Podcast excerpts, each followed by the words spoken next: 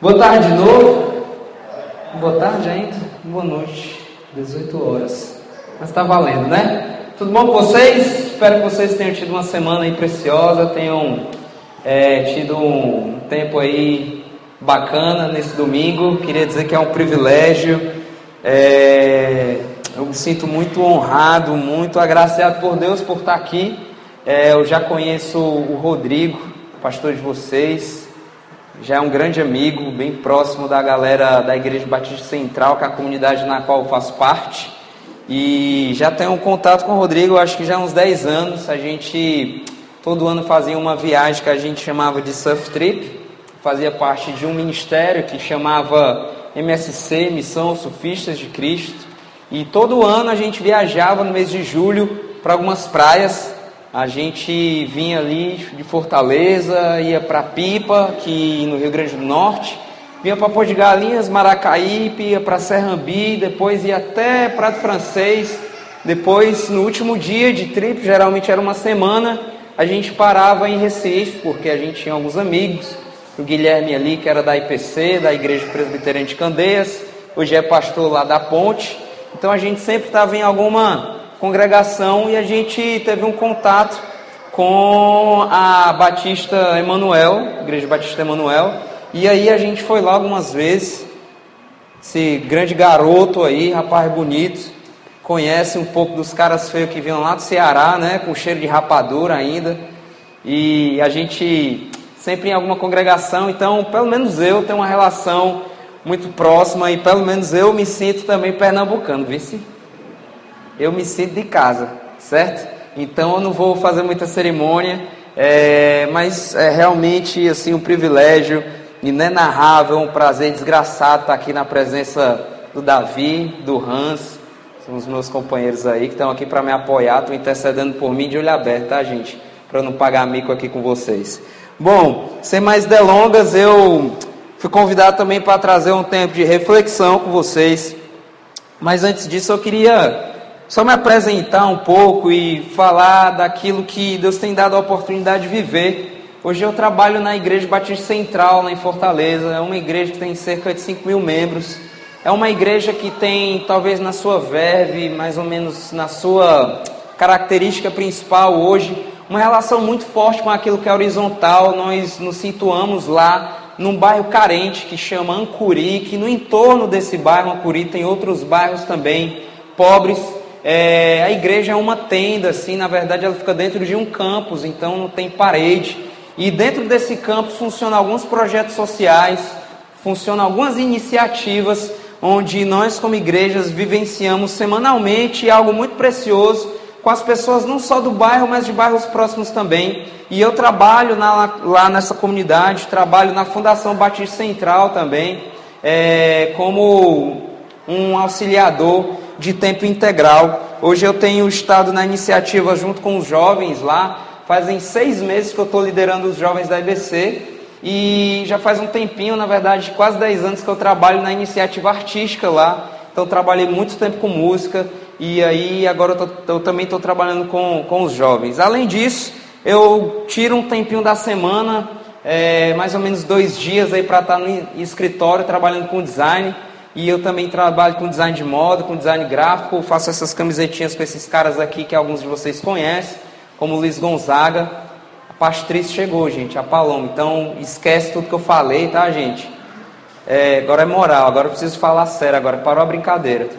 É, então eu também trabalho com design e aí eu estou desenvolvendo algumas coisas como essas camisetas aqui. Não quero fazer propaganda, mas é só para dizer mais ou menos daquilo que Deus tem dado a graça de fazer e além de tocar na noite, também sou músico profissional e estou aí tocando alguns casamentos, velórios e tudo, assassinato de traficante, tudo que me chama, eu estou indo também é, compartilhar de música e tal. Mas é, só para dizer que eu tenho me identificado durante algum tempo com artes e, por exemplo, o que é que eu estampo Luiz Gonzaga talvez como povo brasileiro, mais ainda especificamente como povo nordestino, é muito fácil, pelo menos eu conheci, eu estudei numa escola, tive o, privilégio de ir para um bom colégio lá em Fortaleza, é, mais ou menos que hoje é o nono ano, na época era só até a oitava série, eu já estou com 56 anos, então já não sou mais novo assim. É, brincadeira, gente. É, então fui para um grande colégio e eu percebi que as minhas amigas sabiam muitas ruas da Califórnia, elas sabiam decorar algumas ruas de Nova York, algumas já tinham morado em Londres, algumas já tinham morado em Paris, mas poucas delas sabiam o nome de alguns bairros da nossa própria cidade. Bom, mas Deus vai dando esses incômodos assim, meio que sazonais, e é só para dizer que eu me identifico muito com o meu país, eu me identifico muito com a minha região, e um pouco da missão que eu acho que Deus tem me dado é, poder falar um pouco de brasilidade, poder falar um pouco sobre aquilo que Deus tem permitido com que nós vivamos enquanto sociedade, para que a gente perceba qual o nosso papel enquanto cristãos nesse mundo moderno que não deixa de olhar para trás, para a sua história, que não deixa de olhar para aquilo que nós somos enquanto povo, enquanto sociedade brasileira, e nós como cristãos temos ou não algum dever de saber que tipo de cultura é que nós vivemos para que a gente possa possibilitar Jesus para as outras pessoas. Então, uma das formas que eu encontrei é, de ser relevante no reino de Deus é entendendo que eu, como brasileiro, estava muito distante de entender que tipo de país é que eu vivia. Eu não sabia de uma música do Luiz Gonzaga e eu achava muito estranho. É, eu não sabia muita coisa sobre o que tinha existido no meu país. Na verdade, eu tinha vergonha de mim pelo menos até os meus 18 anos de idade, eu vivi na prática aí o que hoje virou talvez mais do mesmo, virou um assunto até meio chato de falar sobre o preconceito, a discriminação racial. Mas eu vivenciei alguns momentos onde eu olhei para mim mesmo e falei assim: rapaz, eu não queria ter nascido do jeito que eu nasci. Porque ter nascido preto e pobre, em Fortaleza, que não tem muito pretinho, não era muito legal e foi percebendo a história, foi lendo livros como O Povo Brasileiro do Darcy Ribeiro, que eu podia olhar para aquilo que aconteceu no nosso país e poder olhar para mim e falar assim: ah, eu estou entendendo por que é que eu estou aqui.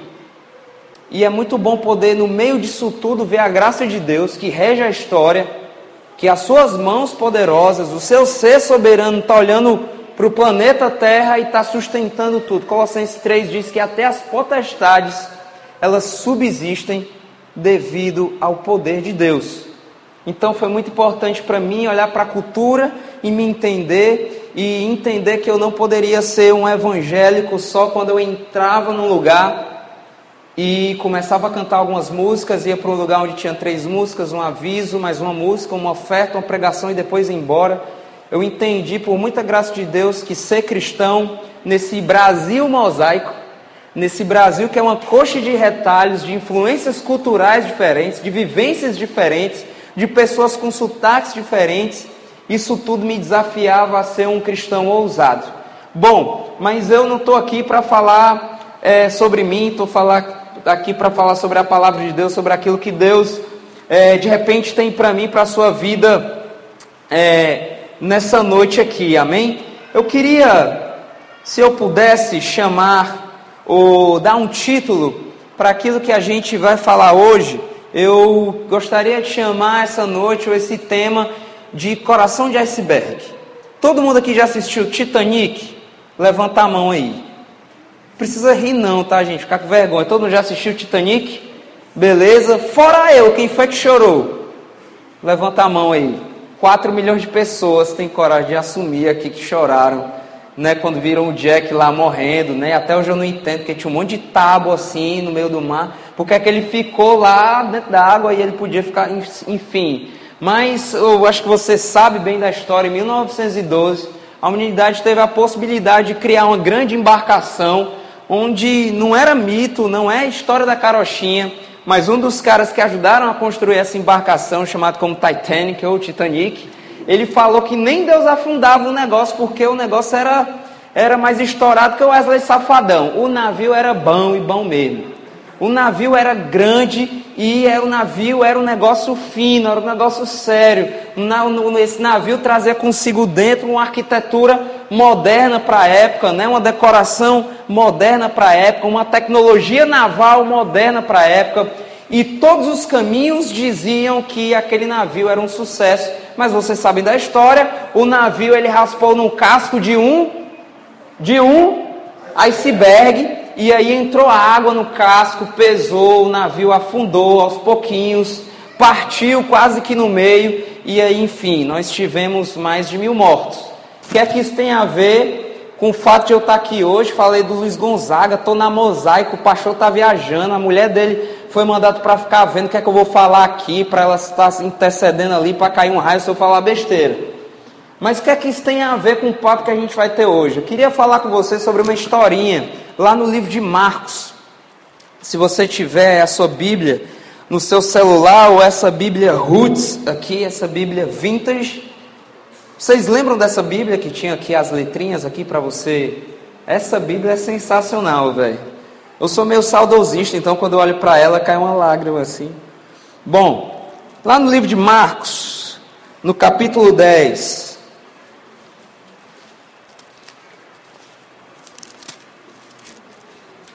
a partir do verso 17, nós temos uma história muito conhecida se você é evangélico aí, dos anos 90, dos anos 2000, você já deve ter ouvido essa história várias vezes. Você já ouviu esse papo aí sobre o jovem rico, o moço rico. E eu, particularmente, é, aprendi a não gostar muito desses títulos que, que as traduções da Ferreira de Almeida traziam. Ele geralmente coloca a história, e antes, da, e antes do texto ela coloca a história do jovem rico. E eu sempre pensei que o protagonista da história era o jovem rico, mas não necessariamente, não se engane, quando você vê essa história, isso não necessariamente está falando sobre o jovem rico. Essa história está falando sobre uma soberania linda, graciosa e cheia de majestade do próprio Deus, e essa história pode ser que esteja falando sobre você no ano de 2016, exatamente no dia 2 de outubro, aqui em Recife. Pode ser que essa história tenha a ver com algumas situações que você passou na sua semana. E pode ser que o protagonista dessa história possa ser eu e possa ser você também, num certo sentido. Mas é possível extrairmos desse texto algumas coisas muito legais e eu queria ler com vocês, porque o grande desafio aqui também da minha parte para com vocês é fazer um processo de desconstrução, se é que é necessário derrubar talvez algumas barreiras que para nós foram injetadas enquanto nós crescemos nesse meio de evangélicos, onde a gente aprendeu que existia um cara pequenininho, um cara sem força, um cara jovem chamado Davi, e que ele tinha um desafiador, ele tinha um cara que era um problema na frente dele, e que esse cara era quem? Golias, e Golias era um gigante. Golias era lutador de MMA, jogador de basquete da seleção americana. O cara era gigante, o cara era mais estourado, quase safadão mesmo. E aí, quem é que é o Golias da história? Muitas vezes é o teu inimigo, é o vizinho, é o patrão, é o problema.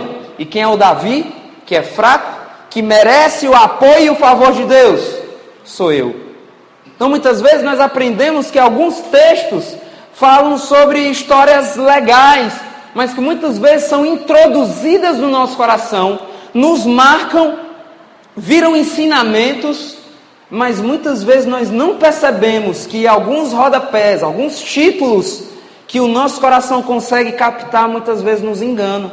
E eu lembro de Jeremias, no texto de Jeremias, capítulo 17, a partir do verso 9, Jeremias está dizendo lá que coração do homem é enganoso, na verdade Deus está dizendo para ele.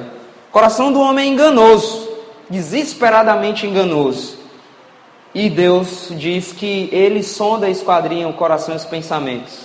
Muitas vezes esse mesmo coração enganoso, ele olha para textos como esse e criam em nós ah, algumas precipitações. E de repente o meu papel aqui é fazer um exercício de desconstruir um pouco daquilo que naturalmente a gente aprende, para que a gente possa abrir o coração para que Deus reintroduza as mesmas histórias, mas com conotações diferentes, para que o nosso dia de hoje e o nosso dia que está por vir possa ser impactado por, um, por uma influência direta do Espírito Santo de Deus. Um pouco do meu desafio é esse. O texto começa assim a partir do verso 17. E pondo-se Jesus a caminho, correu um homem ao seu encontro e ajoelhando-se, perguntou-lhe: Bom mestre, que farei para herdar a vida eterna? Primeiro ponto, se você pudesse gravar um tópico, eu diria que esse tópico se chamaria Pequenas Perguntas, Grandes Respostas. Não é o Pequenas Empresas, Grandes Negócios, mas é o Pequenas Perguntas, Grandes Respostas. E por que pequenas perguntas, grandes respostas? Porque um dos desafios de quando nós nos encontramos com Jesus é, de repente, lá em Fortaleza, uma das coisas que é muito engraçada é que em Fortaleza, meio que o povo fala japonês de vez em quando. O povo vai perguntar né, se você é um cara de fora, se você aparenta ser um cara de fora, ele pergunta assim: do onde é que tu vem? É muito rápido. Vocês entenderam o que eu disse? Vocês entenderam? Não entenderam? O fortalezense perguntou de onde é que você vem. Fortalezense fala meu japonês, gente. Ele fala rápido. E você fica sem entender. O desafio muitas vezes é não se encontrar com Jesus e achar que ele está falando o japonês cearense. Porque parece que a gente olha para o texto, olha para o verso e diz assim: ah, pergunta boba, mas eu queria fazer uma espécie de inspeção teológica nesse negócio. Uma das coisas que eu queria dizer para você é que pequenas perguntas podem gerar grandes respostas. Por quê? Por que, que você está aqui nessa tarde e noite na mosaico? Por que, que você, domingo após domingo, você se encontra com o pessoal e você chama o lugar que você vai de igreja? Você sabe por que, que domingo após domingo você se encontra com a galera? Sabe de uma coisa? Isso pode ser uma pequena pergunta, mas Deus pode te dar respostas preciosas sobre o porquê que você se encontra todo domingo aqui. Deus pode te trazer revelações preciosas da sua palavra, se você ousar a fazer pequenas perguntas para Deus. Deus, por que, é que eu estou vivo hoje?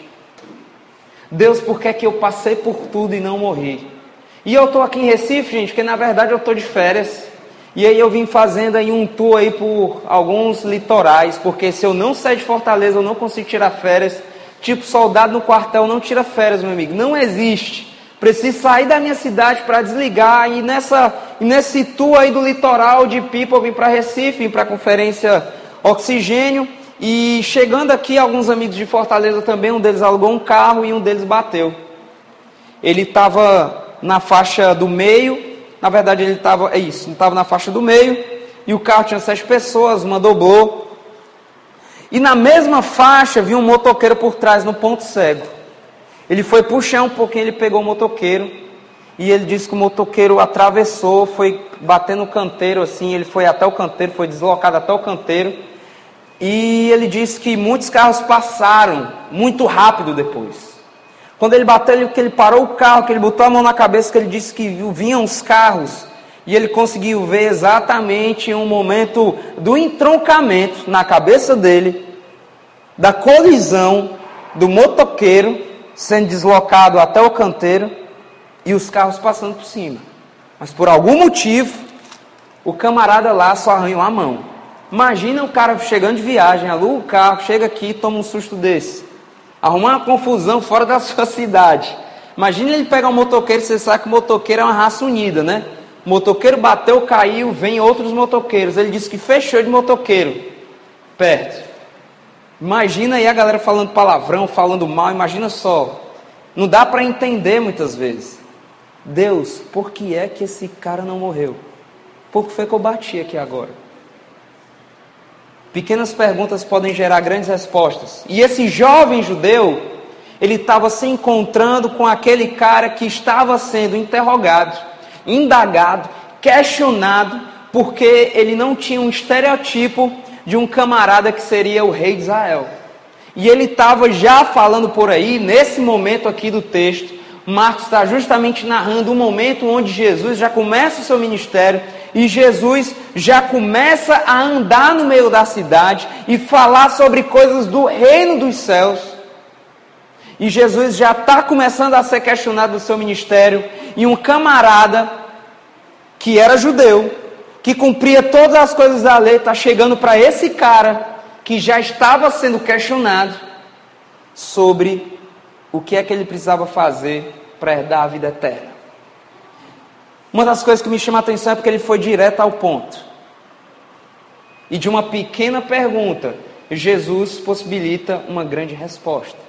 O que eu queria dizer para você nesse começo é que de repente você tem alguns dilemas no seu coração. Talvez você tenha algumas perguntas que você não sabe fazer. Senhor, eu não sei por que é que eu fui molestado. Eu não sei por que as coisas não mudam na minha casa. Eu não sei por que é que a minha mãe faleceu. Eu não sei por que eu sinto atração física por pessoas do mesmo sexo. Eu não sei por que é que eu não consigo parar de ver pornografia. Eu não consigo entender por que é que eu não posso olhar para um copo de uísque. Eu não consigo entender por que é que eu tenho tanta sede, tanta vontade de fumar um cigarro. Pode ser uma pergunta pequena, simples. E a sociedade tem respostas para essas coisas. Mas quando nós perguntamos para Jesus, nós podemos ter grandes respostas. Essa é a primeira coisa: pequenas perguntas, grandes respostas. Obrigado, cabra. Bonita a foto aí do perfil. Ele me prestou o computador para eu ver aqui um negocinho que ia falar e tem a senha dele. Pegadinha do malandro, né? Preparou para mim? Nunca mais eu venho aqui no Recife. Mas diga-se de passagem, gente, Jesus responde algo interessante sobre a sua identificação, sobre algo muito precioso. Jesus responde para aquele cara: Como você está me chamando de bom? Presta atenção comigo no verso 17, no verso 18, na, na, na verdade. Respondeu-lhe Jesus: Por que me chamas de bom? Ninguém é bom senão um que é Deus. Esse verso 18 ele diz algo muito especial para mim. Jesus parece que responde de uma maneira onde Jesus consegue ensinar que Jesus tem uma identificação total com Adão e ao mesmo tempo Jesus se identifica totalmente com o próprio Deus. Jesus está dizendo para aquele camarada que existe uma fonte de onde vem toda a bondade e a fonte de onde vem toda a bondade é do próprio Pai que o enviou à terra. Mas ao mesmo tempo, Jesus parece que está se identificando totalmente com Adão e que está dizendo: na minha carne, nessa carne presente, nessa carne que agora anda ou, ou, ou, acontece ou vive, porque eu estou num plano metafísico. Parece que a divindade assume uma identificação com o próprio Adão. A divindade parece que assume um compromisso com a história adâmica e está dizendo: opa, o ser humano não é bom. O ser humano não é bom.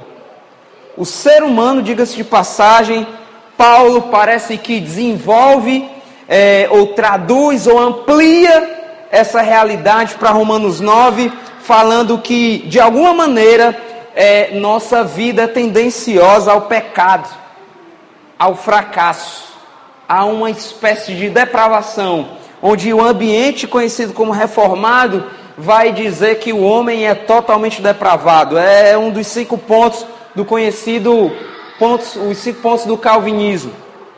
Mas sem querer entrar nesse detalhe, mas uma das coisas legais que esse texto me ensina, e eu queria que você anotasse isso, entendesse isso, do verso 18,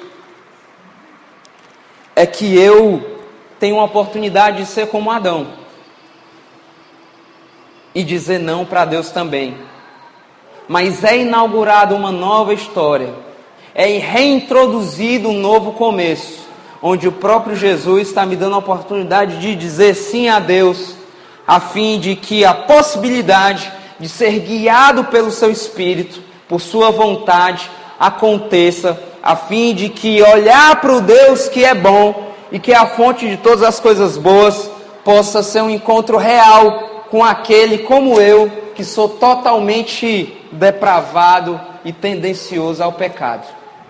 Talvez essas palavras pareçam um pouco pesadas, e na verdade nós vivemos um tempo onde coisas como pecado, arrependimento, doutrina, santidade, essas coisas ganharam outro contexto e parecem que nós vivemos tempo onde essas coisas quando são colocadas na mesa e nós queremos conservar, bater e falar, parece que isso causa até divisão. Mas como eu disse no começo, um dos nossos objetivos nessa noite é desconstruir para que o próprio Deus reintroduza valores no nosso coração que antes não fossem colocados.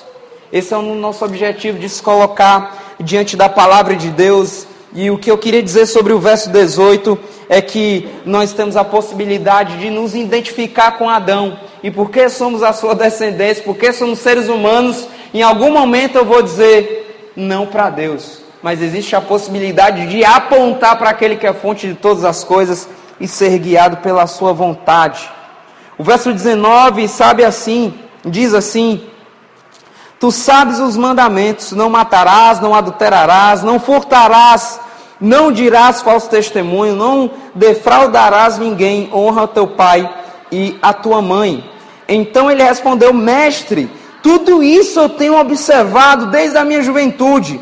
E Jesus, fitando-se, o amou. Nessa tradução da Feira de Almeida, ela diz assim: E Jesus o amou. Olha a forma de amar de Jesus. Só uma coisa te falta: vai, vende tudo que tens, dá aos pobres e terá um tesouro no céu. Então, vem e me segue. Poxa, Rafilski, massa. Tu veio lá do Ceará de Pau de Arara, chegou aqui na Mosaico, mas valeu, bicho. Esse texto aí não é para mim. Eu não sou rico, sou milionário, não sou como esse jovem rico. Esse camarada que, culturalmente falando, era um jovem judeu que fazia todas as coisas que a sua cultura indicava, orientava. Eu não tenho os bens, eu não tenho essa coisa toda e esse texto não é para mim. Engraçado que Lucas e Mateus também têm as suas visões sobre esse texto e nós encontramos esse texto nos outros evangelhos.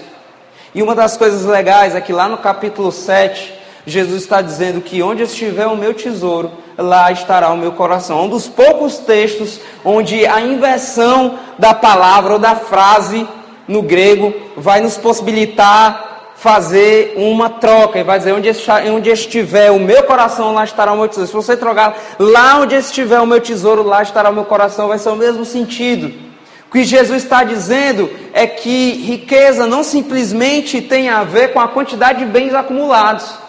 Não tem a ver simplesmente se você é um cara da sociedade brasileira que considera que se você ganha acima de 18 salários mínimos você é considerado rico. Jesus não está dando para nós uma aula de economia como as nossas faculdades nos ensinam. Jesus não está dando uma orientação sobre finanças como geralmente a gente aprende assistindo uma TV, um canal aberto ou coisa do tipo. Jesus está dizendo que riqueza tem a ver com aquilo que o nosso coração é colocado diante e se submete. Certa vez lá em Fortaleza eu tinha é, um iPhone, era o 3. Lembra do iPhone 3? Tinha um 3G e depois tinha um 3GS. Mas eu lembro que eu sempre tive um celular muito ruim. Na época eu ganhei o iPhone e tal, pá. E eu fiquei muito feliz. Muito feliz. Ao ponto de andar no ônibus vendo iPhone. De andar de bicicleta, tava lá, tava com, andando com a mão, mas tá. Fiquei meio viciado em celular. Fato é que eu estava indo para a escola que eu dava aula, e chegando perto dessa escola, era um bairro um pouco perigoso, por volta de umas seis, seis e pouquinho da noite. Chega dois camaradinhas e colocam uma arma na minha cabeça e pedem o quê? O celular. E parece que em frações de segundos veio aquela imagem do celular, daquela maçãzinha, sabe? Indo embora. Aquela maçã ficando podre, ficando preta assim, não que preto seja podre, né, gente? Assim, né? Mas parece que me veio um, um lapso muito forte de caramba, não vou entregar esse negócio. E eu lembro que quando ele apontou e ele falou, passa o celular, eu corri. Corri, dei as costas para ele correr. Doido, doido, doido, pirado. Eu corri, velho, ele falou, não corre não, senão eu atiro. Nessa hora, rapaz, eu voltei. Mas eu não corri muito não, tá gente? Eu fiz tipo assim, tá? Só para correr, não foi correr tipo o sem Bolt não, tá? Eu dei uma corridinha. Eu fiz, como fala lá no Ceará, uma sugesta. Malandro fala assim, uma sugesta, foi só uma sugesta. Eu fiz assim, mas o cara ameaçou que se eu corresse ele ia atirar. E eu entreguei o celular, entreguei a mochila, e esse camarada correu, e eu fui até o segurança da escola onde eu trabalhava, e falei pro motoqueiro que fazia a ronda, Resumidamente, eu fui bater lá na boca, lá na favela, que eu imaginei que esses caras eram, que tinha uma favela perto, eu subi na moto com um cara sem capacete e fui para dentro da favela. Eu já era crente, tá, gente? Crente, crente. Um negócio coisado é crente. Tá vendo que doideira? Por causa de um celular eu poderia levar um tiro e ficar paraplégico. Cadê esse celular eu podia morrer. Sabe de uma coisa? Uma das coisas mais interessantes que Deus me falou é que aquele celular era a minha riqueza.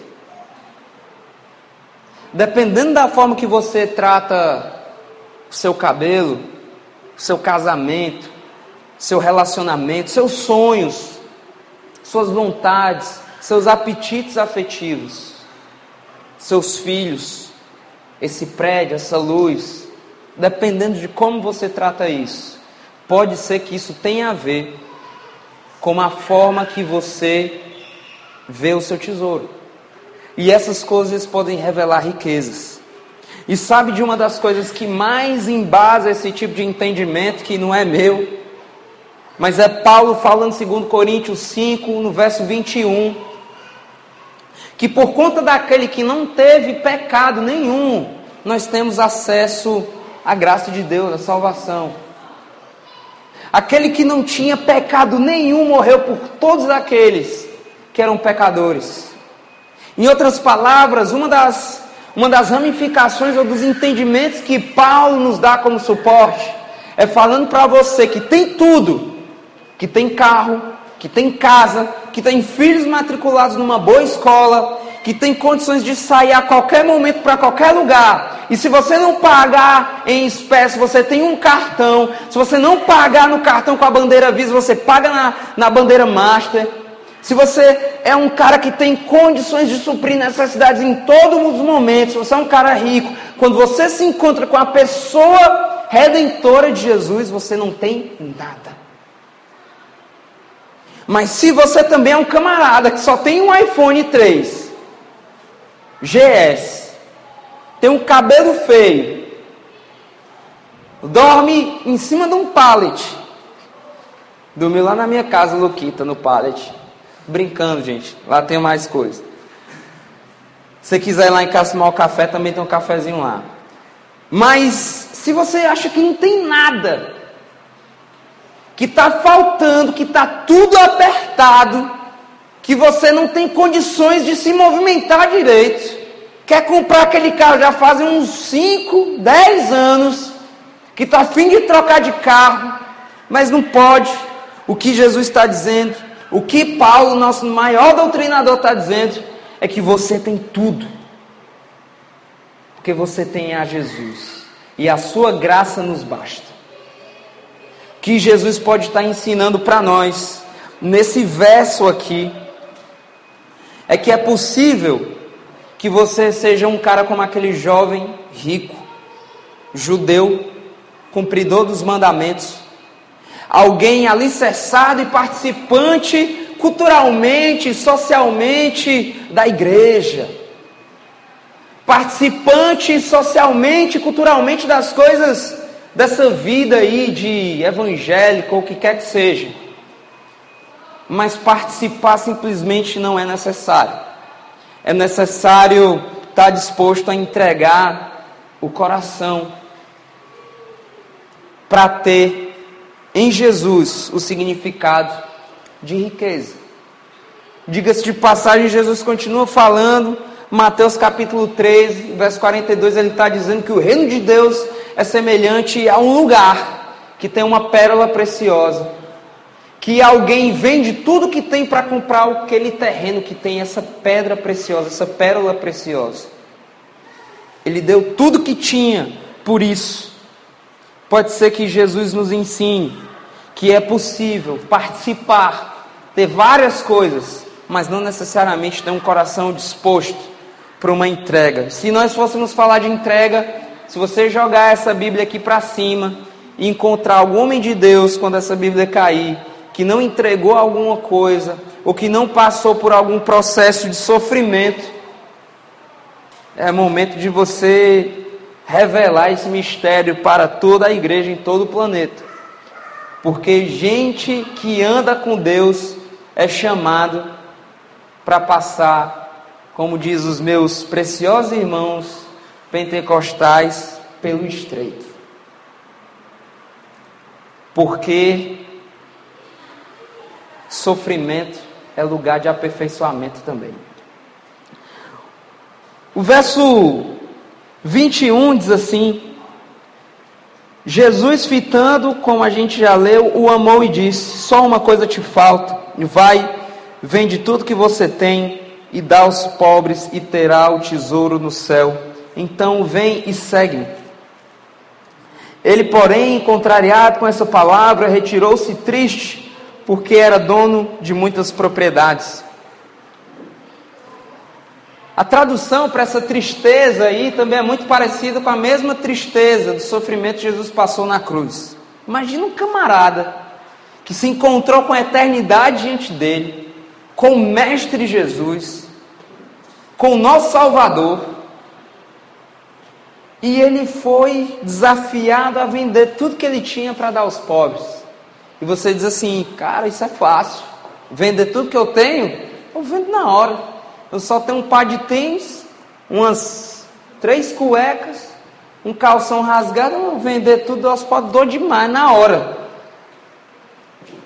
Não tem a ver só com a capacidade de dar. Que Jesus está me ensinando também é que isso tem a ver com aquele Titanic. Talvez você conheça o fulano, a Beltrana do seu prédio, do seu trabalho, que é muito conhecida como sendo aquela pessoa eficiente, aquela secretária, aquela gestora. Ou você conhece aquele camarada que é muito eficiente na sua faculdade, muito correto, e você conhece esse cara e esse cara é conhecido porque ele é uma pessoa boa e correta. Talvez você é conhecido como o cara mais engraçado do seu trabalho. Talvez você é conhecido como o cara mais inteligente da sua turma. Ou você, quando era adolescente, era mais novo, você era conhecido como cara ruim. Aquele cara que ninguém queria chegar perto. O Titanic ele não afundou simplesmente porque ele colidiu com a ponta de um iceberg. Porque, na verdade, o que está fora do oceano representa, em média, mesmo sem ser um oceanógrafo, um cara PhD aí em ciências marítimas, não ser um conhecedor pleno de um iceberg. Eu nunca fui nem numa região que tinha uma montanha direita, imagina um iceberg. Nunca nem andei direito de barco, imagina ver um iceberg no meio do oceano. Mas o que dizem é que a ponta daquele iceberg representava mais ou menos 10% do iceberg. Mas não foram os 10% que derrubaram aquele navio. Não foi aquela parte que estava fora d'água. O iceberg só é iceberg porque ele tem 90% dele imerso dentro d'água. E sabe de uma coisa? Talvez vocês estão vendo um cara aqui com o microfone na mão, falando, tocando. Você vai, ah, o cara é músico. O cara, poxa, o cara é legal, até toca bem, mais ou menos assim, só quer ser o Javan e tal, mas. Talvez você está olhando para esse diga legal, mas você não conhece o Rafios que tem medos você não conhece o Rafios que tem inseguranças. Você não conhece, na verdade, o Rafael Diniz, como o Ares falou, né? Rafael Diniz. Tu trabalha no consulado americano, já sabia o meu nome? Assim, é não, gente. É o Facebook que entrega. Tem aquele versículo que os olhos não vê, o Facebook entrega, já viu? Então, se você quiser saber se a sua filha está paquerando com alguém, ou se tem alguém aqui da igreja querendo dar assim um jogo de cintura que o pastor não está vendo, gente, é só ir lá no Facebook. Os olhos não vê, o Facebook entrega, tá bom? Mas talvez você não conhece essas coisas que estão dentro do iceberg chamado Rafilski.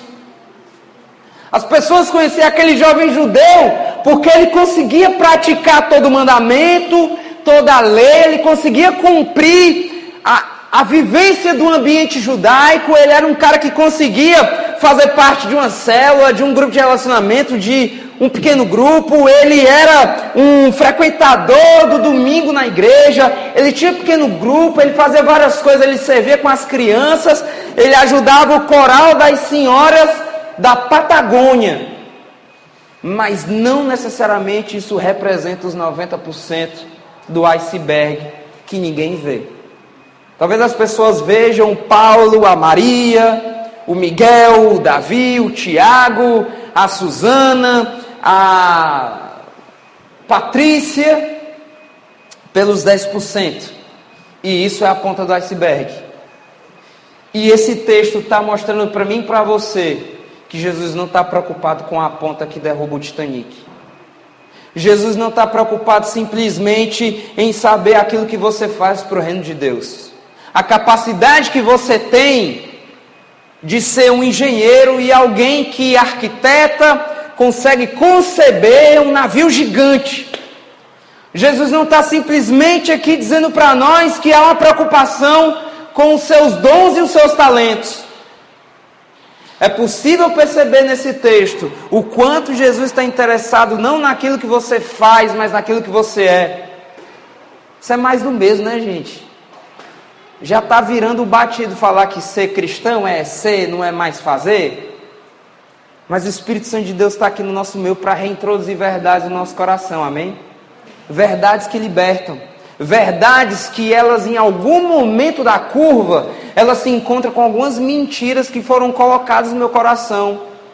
Onde João está dizendo em João 8,32 que essas falsas verdades são coisas do inimigo e do adversário das nossas vidas. E quando essas falsas verdades ocupam o nosso coração, elas precisam se encontrar com as verdades divinas, para que elas deem espaço para aquilo que Deus quer para nós.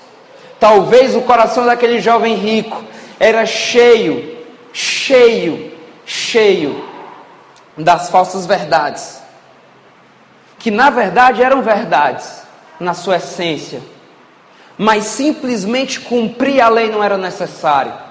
Simplesmente não era necessário vivenciar aquele ambiente. Porque se tem uma coisa legal que Jesus ensina para nós aqui no Antigo Testamento, você precisava só tirar um seis e você passava na prova. Você era aprovado no concurso. Pratica a lei. Não adultera, não rouba, não mata, honra teus pais, Dá décima parte daquilo que tu tem para casa do tesouro. E você passa na média. O que Jesus está dizendo aqui? Se você pensar, você já pecou. Jesus está aumentando o nível da prova. Jesus está dizendo que, camarada, tu acha que é só fazer, está errado. Eu quero saber se o teu coração está em mim. Eu quero saber, não é se você tem a capacidade de tocar, pregar, fazer o que for, mas eu quero saber se quando o camarada levar o teu iPhone, tu vai ter a capacidade de perdoar aquele cara. Lá na nossa comunidade há um, talvez um que eu chamaria de DNA muito forte entre nós, que é o Celebrando a Restauração. Resumidamente, é um ministério, uma iniciativa que atua em toda a sociedade, onde ela fala e dialoga sobre traumas, vícios e maus hábitos que nós podemos ter.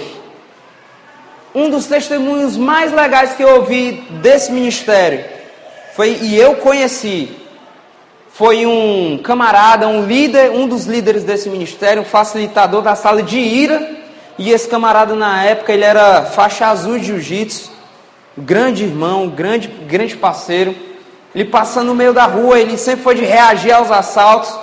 Um camarada colocou a arma nele e levou também celular, carteira e tudo que ele tinha. Só que como esse camarada era reativo, ele foi atrás do cara. No fim das contas, ele conseguiu pegar esse cara. Ele conseguiu pegar o cara desprevenido. Deu um mata-leão no cara e conseguiu apagar o cara. Não é matar o cara, né? Você pode dar um mata-leão no cara, o cara vai perder a oxigenação e ele vai dar uma apagadinha, ele vai dar uma dormidinha. E depois que ele se levantou, ele foi dizer para aquele cara que ele estava perdoado. Ele ficou com vontade de acabar com o cara. Mas enquanto o cara estava apagado, que depois ele ia fazer um mal, ele perdoou o cara. Mas aquela história continuou e ele perdoou, mas ele chamou a polícia, aquele cara foi preso. Ele foi visitar aquele cara várias vezes. Depois de um tempo, o CR tem algumas atuações, alguns presídios do Ceará e ele começou a fazer parte de um grupo de passos dentro do presídio. Resumidamente, esse camarada ele foi integrado na nossa comunidade. Ele converteu, virou um nosso parceiro, um familiar da nossa comunidade. Mas depois de um tempo, na primeira recaída, ele foi numa boca, foi pagar uma dívida que ele tinha há muito tempo e numa discussão ele perdeu a vida ou tiraram dele. Fato é que me chama a atenção que Jesus talvez pergunte para mim e para você hoje. Eu sei que você tem a capacidade de fazer as coisas que você faz, mas você tem a capacidade de entregar as coisas para mim. Eu sei que você tem a capacidade de fazer uma curva no navio, mas você tem a capacidade de talvez olhar para a vida do seu irmão e da sua irmã e não fazer da vida dele um picadeiro, um circo, onde é fácil olhar para o defeito do outro, rir e não se preocupar. Será que eu e você estamos dispostos a fazer da vida do outro irmão um ministério? Será que é possível olhar para a vida do irmão e entender assim, esse é o irmão lixa? Conhece o irmão lixa? É aquele que vem para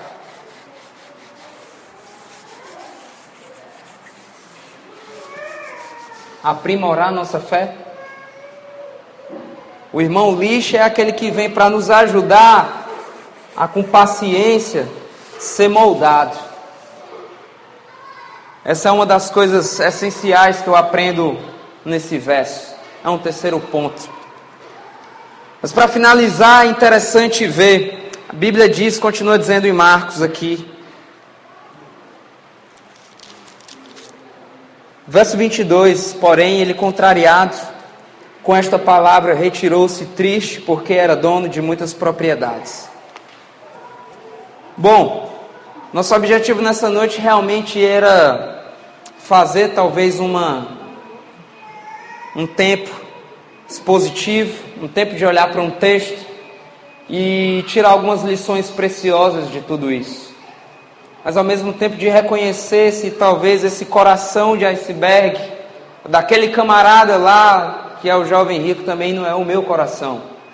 A Bíblia fala que Jesus o amou. Como foi que Jesus pregou o evangelho para aquele cara? Jesus o amou. E como foi que Jesus fez? Jesus falou a verdade. Jesus foi direto ao ponto, sem muitos rodeios, e disse o que tinha que dizer e disse que o essencial era ter um coração capaz de olhar para os bens que ele tinha e falar assim: não, agora que eu estou vendo a eternidade diante de mim, o Mestre, as coisas que eu tenho não valem nada. Eu posso vender, dar tudo aos pobres, que eu tenho total satisfação naquele que é tudo. Uma das coisas legais é o link entre o que Jesus diz e o Salmo 23. O Senhor é o meu pastor, e nada me faltará nas traduções mais comuns brasileiras. A gente poderia entender que é o de nada sentirei falta, mas como confiar no pastor e não sentir falta de nada? Como confiar em uma pessoa e não sentir falta de nada? O texto não está dizendo para a gente que Deus é um pastor. Culturalmente falando, o texto refere-se a um pastor de ovelhas. Mas o que a Bíblia está querendo dizer é que esse Deus glorioso, poderoso, que Deuteronômio, na verdade, todo o Pentateuco salienta a grandeza, de, a, a grandeza desse Deus, que ama o seu povo, que cria todas as coisas, forma uma família, que mesmo na escravidão, Deus perdoa, tira esse povo do Egito, provém um alimento do céu, dia após dia, para que esse povo pudesse olhar para ele. Moisés enfatiza, capítulo 8 de Deuteronômio, duas palavras são especiais: obedeçam e se lembre. Obedeçam e se lembre. Por que, é que Moisés enfatiza tanto isso? Porque nós, enquanto igreja de Jesus, independente de ser qualquer nomenclatura, nós estamos aqui porque Deus separou um povo para conservar a sua glória. É por isso que nós estamos aqui. É por isso que essa palavra sai do Oriente e atravessa todo mundo para chegar no Nordeste do Brasil. É por isso que nós estamos aqui. Porque um dia algumas pessoas obedeceram e porque um dia algumas pessoas se lembraram. Porque o próprio Jesus obedeceu e sem obediência ele não seria o Filho de Deus. Ele seria como eu, um atrapalhador do Espírito. Pelo contrário, Jesus de, dependia de uma sintonia perfeita com o próprio Espírito Santo de Deus para ser um facilitador e um cumpridor das obras do próprio Pai. O desafio para nós é perceber se nesse texto, esse coração de iceberg, que é capaz de derrubar um Titanic, é o meu, de não abrir coisas, a mão de coisas por Jesus. Um pouco dessa reflexão é tirar algumas lições de tudo isso e olhar para a minha história e me perguntar: Senhor, o que é que eu preciso entregar a Ti? O que é que eu preciso entender de Ti? O que é que eu preciso vivenciar contigo para que a minha vida como ser humano seja uma vida que faz sentido? Nós vivemos em épocas de uma revolução afetiva feroz, onde a disponibilidade de afetos, onde o apetite afetivo está lidando direto, se encontrando direto, indo de encontro, na verdade, com a moral. Se eu gosto de árvore, quero casar com a árvore, que se dane, que se vira a Constituição, ela tem que dar um jeito de arrumar um casamento para mim para a árvore. Para mim, para a árvore acabou. Se eu gosto de pessoa do mesmo sexo ou não, não interessa. Nós estamos lidando com épocas de revolução afetiva, onde nós precisamos entender que nós temos um papel desafiador de olhar para a palavra de Deus e não se preocupar em apenas doutrinar, mas entender a narrativa e olhar para o todo e dizer assim, cara, como eu, enquanto cristão, posso ser um cristão na época de uma revolução afetiva tremenda, onde as minhas respostas só são vai para o inferno, você precisa se converter, você precisa parar de beber, você precisa parar de fumar, e até quando essas respostas serão as principais canções dos meus lábios? Quando o salmista Davi me convida a ter um novo cântico, um novo cântico. O Espírito Santo de Deus trata de reintroduzir verdades especiais no nosso coração. Como traduzir essas coisas numa época pós-denominacional? onde se uma igreja batista, metodista, wesleyana, se ela pode ser uma igreja Assembleia de Deus do Templo Central, do Planalto Madureira, lá no bairro não sei das quantas, para a nossa geração não interessa. A gente já sabe que ser cristão não depende de placa. E como, enquanto igreja de Jesus, nós vamos lidar com uma geração que não é uma geração institucionalizada, na década de 40 e na década de 50, os organismos, as instituições eram importantes. Fazer parte do exército, de uma empresa, de, do Estado, era um significado de segurança. Nós vivemos numa época, quer sejamos jovens ou não, onde alinhar prazer e trabalho é fundamental. Em épocas atrás, o prazer estava fora do trabalho, o escritório era um lugar de fazer o dinheiro acontecer. Hoje tudo está interligado. E como é que nós vamos, enquanto cristãos, olhar para esses desafios, olhar para os icebergs, olhar para tudo isso e conseguir traduzir a mensagem de Jesus para o meu próprio coração?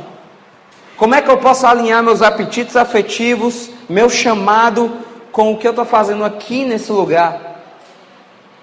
Enquanto ser humano, o que é que eu posso fazer para cooperar com o meu pastor, com a minha igreja, com a mosaico, com o meu bairro, com a minha cidade? Como é que eu posso transformar em assunto do meu grupo, da minha casa, da minha família, o outro?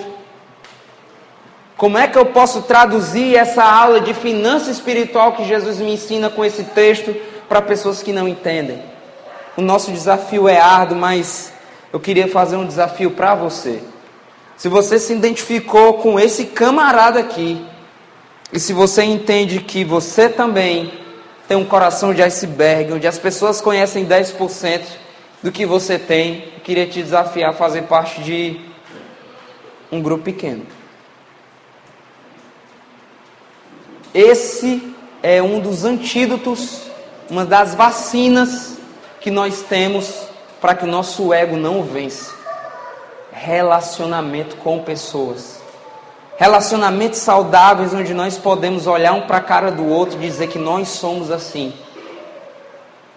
Quando nós calamos isso, e diga-se de passagem, Tiago 5,16 diz: confessem os, os vossos pecados uns aos outros para que sejam curados. O que Tiago está dizendo, e esse Tiago é o irmão de Jesus, não é que você precisa fazer parte de um clubezinho que se não confessar você está fora. Foi isso que o romanismo fez com a gente. Vai lá diante do padre, você não está vendo a cara do padre, você não sabe se o padre tem dread, se o padre tem cabelo liso, cabelo.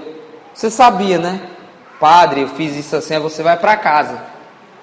Aí você gasta 500 reais de pecado, volta lá para o padre.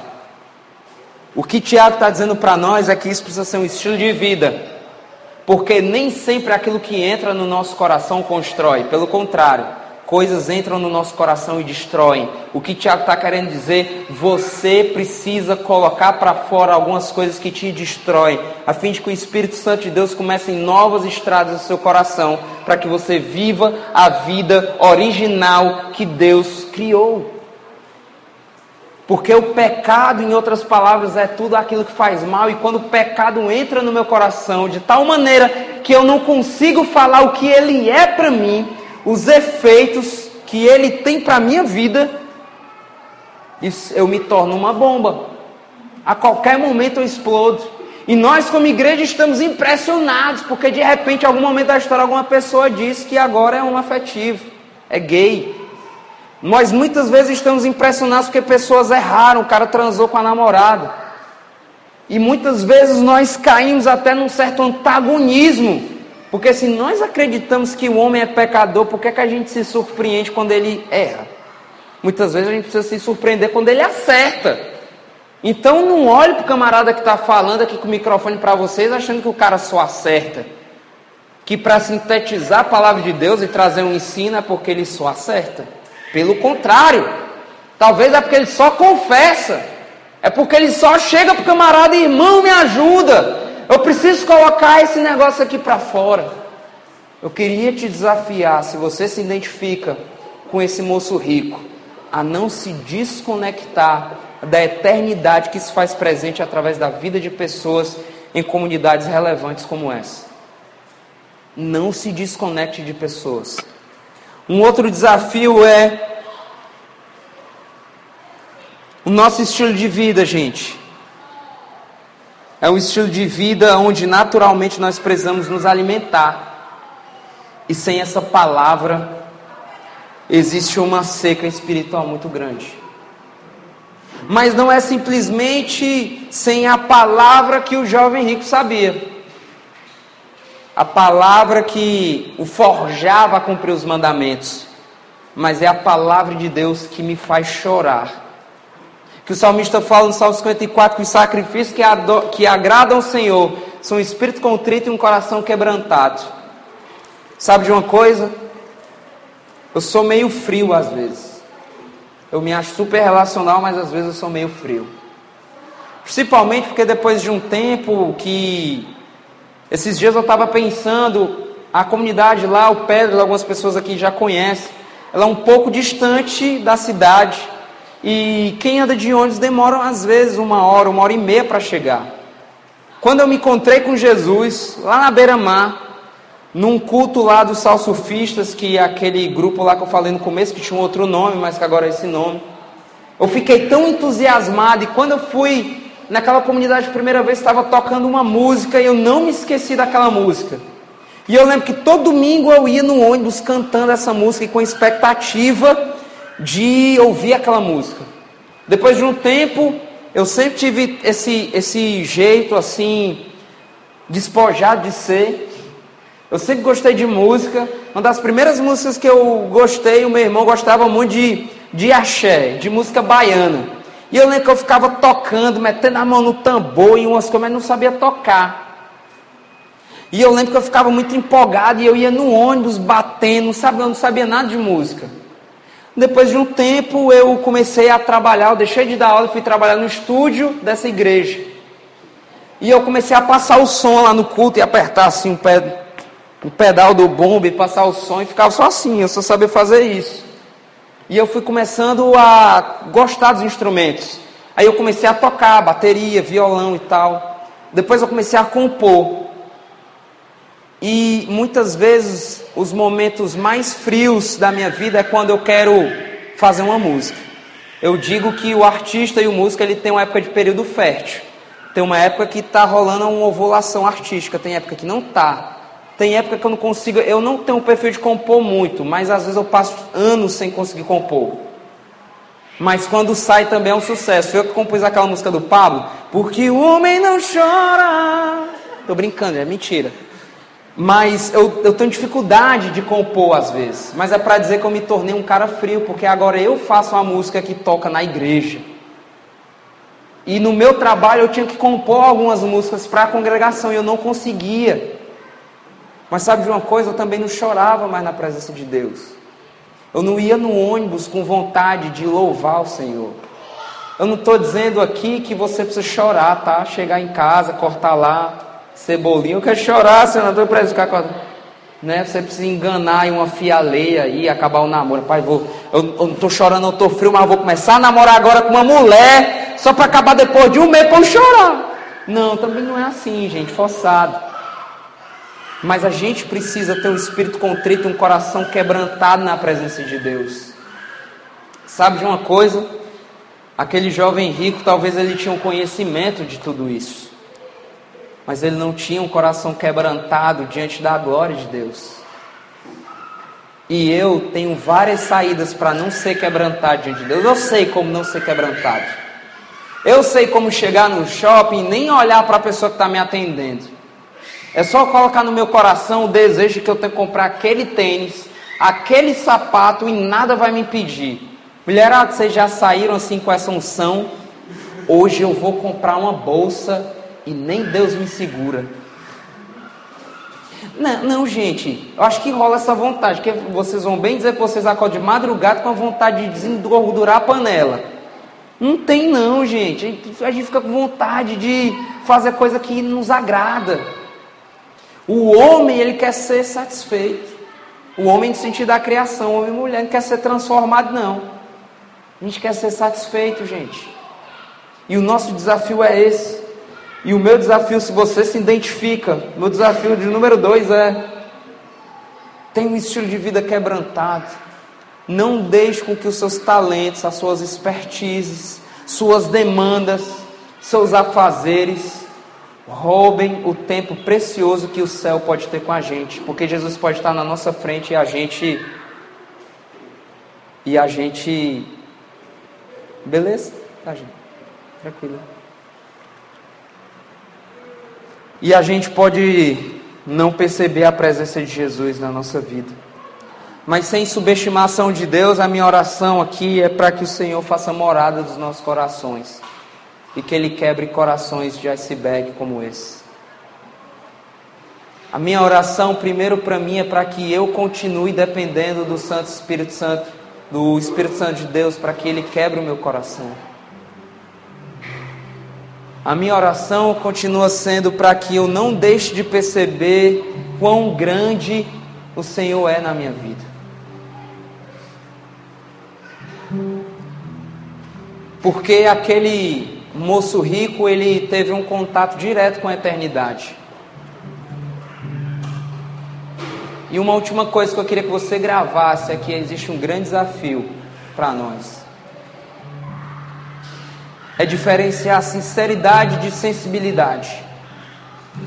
Há umas três semanas eu estava voltando do Rio de Janeiro e eu vi num voo e tinha uma família que aparentemente era uma família que não era brasileira.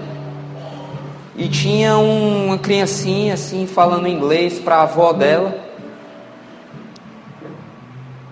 Ela pegou a revista do avião, abriu na página que tinha um avião e ela ficou falando para a avó dela assim: Vó, um avião. E ela ficou pulando assim no corredor. Ela ficou: Um avião, um avião. E a avó dela batendo pau dele, batendo palma. E ele falando: Um avião. E ele saiu no corredor assim, ó.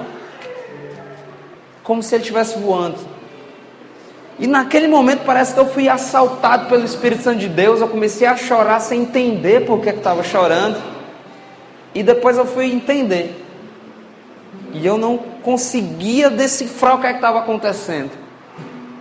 E eu estava chorando, eu falei, e eu falei, tipo, assim, por que é que eu estou chorando? É porque eu sou feio, esse menino é bonito? Não entendo.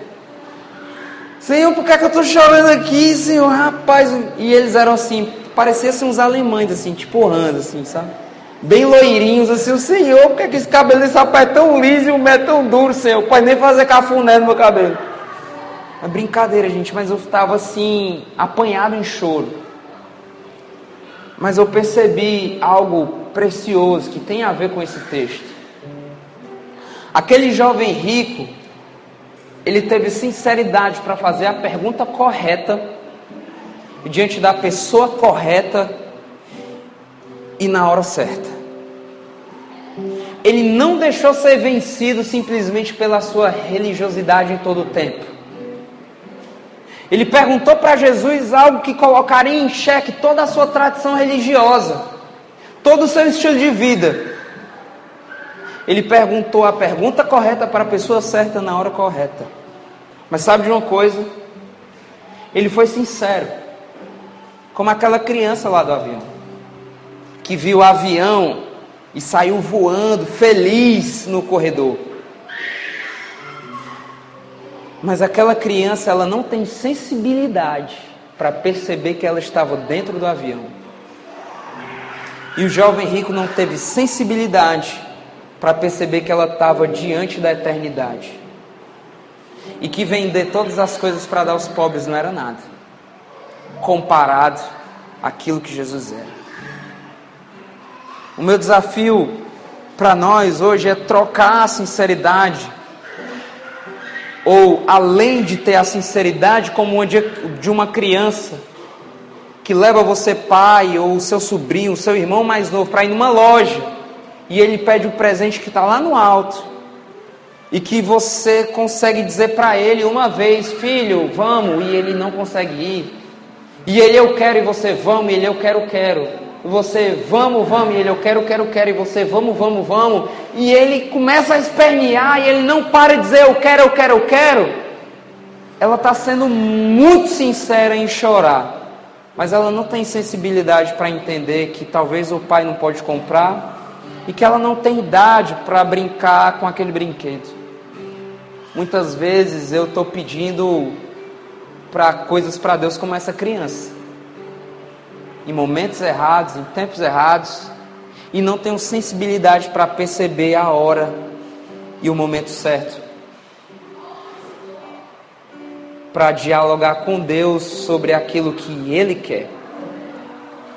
O nosso desafio enquanto, enquanto cristãos hoje, e para você que se identificou com essa palavra, que independente do que você faz, do que você é, do que você crê, é olhar para Jesus nesse momento como alguém que dos pés à cabeça é adoração ao Pai.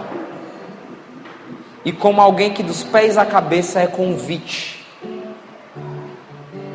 Convite hoje, gente, hoje. Convite hoje para coisas simples não é convite para você sair daqui, poxa, eu estou triste, eu quero sair daqui, Senhor, renovado, eu quero orar em língua, labadê, aleluias. Não é para sair daqui igual um super-homem, um Batman. É para sair daqui fazendo coisas simples, porque o fruto do Espírito é coisa simples. Se vender um Jesus que você vai acreditar em andar com ele, que você vai sair daqui igual o Batman, é mentira. Produto enganoso. Porque o fruto do Espírito, gente, é mansidão, domínio próprio, fidelidade, benignidade, longanimidade, sabe? Brigou com o esposo, com a esposa, longo ânimo. O ânimo do Espírito está aqui, mas é um elástico. Você puxa, brigou, brigou, brigou, pode puxar, não vai quebrar não. Quando o Espírito Santo de Deus está presente na nossa vida. Baixa a sua cabeça. Queria te convidar para um tempo de oração agora. Jesus, diante daquilo que nós falamos sobre Ti, Senhor, meu pedido é para que o Senhor faça morada, Senhor, no nosso coração. Meu pedido, Senhor, como filho Teu, Deus, é que o Senhor continue abençoando essa comunidade, a vida do Rodrigo, Senhor, da Paloma, de toda a liderança, Senhor, aqui. Que o Senhor dê uma porção especial de ousadia e intrepidez a cada um dessa comunidade, Senhor. de uma maneira especial e preciosa, Deus. Diante da tua palavra, o meu pedido é para que essa semente, Senhor, gerem coisas maravilhosas no nosso coração. Que ao sair daqui, Senhor, talvez a gente se encontre com perdão ao outro, com a confissão ao outro, com a cura, Senhor, que acontece quando nós fazemos coisas que o Senhor fez, coisas que o Senhor faz. Senhor, nos dá o privilégio de sermos sensíveis ao Teu Espírito e de, e, e de sermos, Senhor, não simplesmente admiradores da Tua glória, sabedores da Tua palavra, admiradores da Tua presença, vivenciadores do Teu ministério, admiradores da Tua majestade, mas nos ensina a sair daqui como pessoas com a capacidade de sermos submissas à tua autoridade, Jesus. Que chama não só Pedro para sair do barco e andar sobre as águas, mas nos chama também dizendo: Vem. Porque nós entendemos quem o Senhor é, nós nos submetemos à tua autoridade que diz: Vem. Porque nós entendemos quem tu és, Senhor, e nos submetemos à tua autoridade nós queremos ouvir a tua voz que diz dê, que diz perdoe, que diz esquece e que diz perdão, Senhor. E como o Senhor nos perdoou, o Senhor está diante de nós também para nos perdoar, nos converter, Senhor, dos nossos maus caminhos e nos dar uma vida nova. A despeito daquilo que fizemos, Senhor levou na cruz do Calvário até os pecados que eu vou cometer, Senhor. Porque nada pode me separar do teu amor. Tua palavra diz, Senhor, que não é morte, tua palavra diz que não é vida, anjos, principados, coisas do presente, coisas que virão, poderes, alturas. Qualquer coisa, Senhor, não nos separa do teu amor quando ele vem de ti, Senhor. E Pai, diante das coisas que o Senhor falou sobre nós, meu convite é para que o Senhor faça e continue fazendo morada no nosso coração. Nós queremos continuar engrandecendo o Teu nome aqui, Senhor, nessa noite e te louvando em nome de Jesus. A gente quer terminar cantando mais uma canção, então continua com, com o coração aberto para Ele.